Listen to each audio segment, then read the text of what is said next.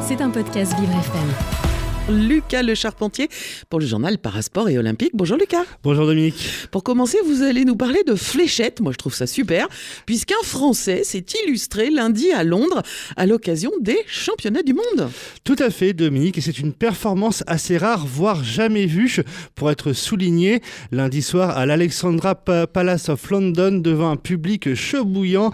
Thibaut Tricol est entré dans l'histoire des fléchettes françaises en devenant officiellement le premier tricolore à participer au championnat du monde. Mais ce n'est pas tout, puisque pour sa première participation à une telle compétition, le Breton a fêté ça dignement en s'imposant au premier tour face au Belge Mario van den Bogard en 3-7, 3-7 euh, à 1.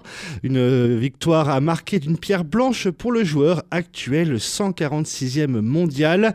Je suis très fier, je me suis éclaté. C'est une belle victoire pour moi, mais aussi pour la discipline, a-t-il déclaré après sa victoire. Au deuxième tour de ses championnats du monde, Thibaut Tricol défiera demain l'anglais Rob Cross, champion du monde en 2018. Et puis en plus, en s'appelant Tricol, euh, il sera forcément champion du monde un jour. Les cales et fléchettes, ce n'est donc pas qu'un sport de bar. Alors non, Dominique, hein, c'est un sport pris extrêmement au sérieux chez nos amis anglo-saxons. En quelques chiffres, hein, par exemple, pour ces championnats du monde, c'est 95 000 billets qui ont été vendus.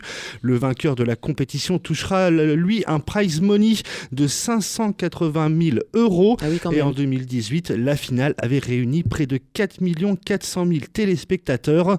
En France, c'est la la chaîne L'équipe qui diffuse de temps à autre les compétitions internationales de fléchettes.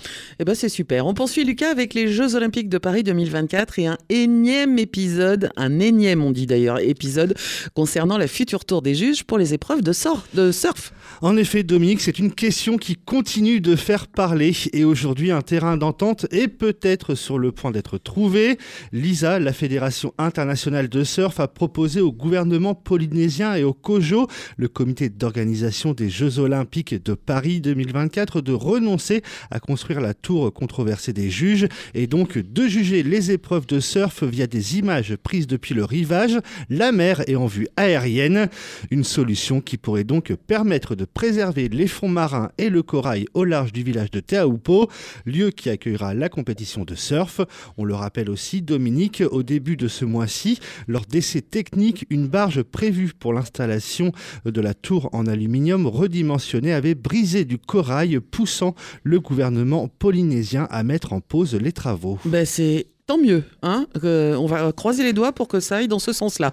Lucas, on termine par du football et la Ligue des champions féminines avec deux clubs français en lice ce soir. En effet, Dominique, et pour le compte de la quatrième journée de la compétition, le football français sera représenté par deux clubs franciliens. Tout d'abord, les joueuses du Paris Saint-Germain se déplacent à 18h45 sur la pelouse de l'AS Roma.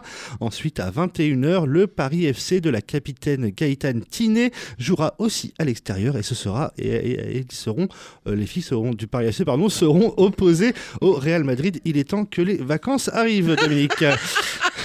Merci Lucas. C'était un podcast Vivre FM. Si vous avez apprécié ce programme, n'hésitez pas à vous abonner.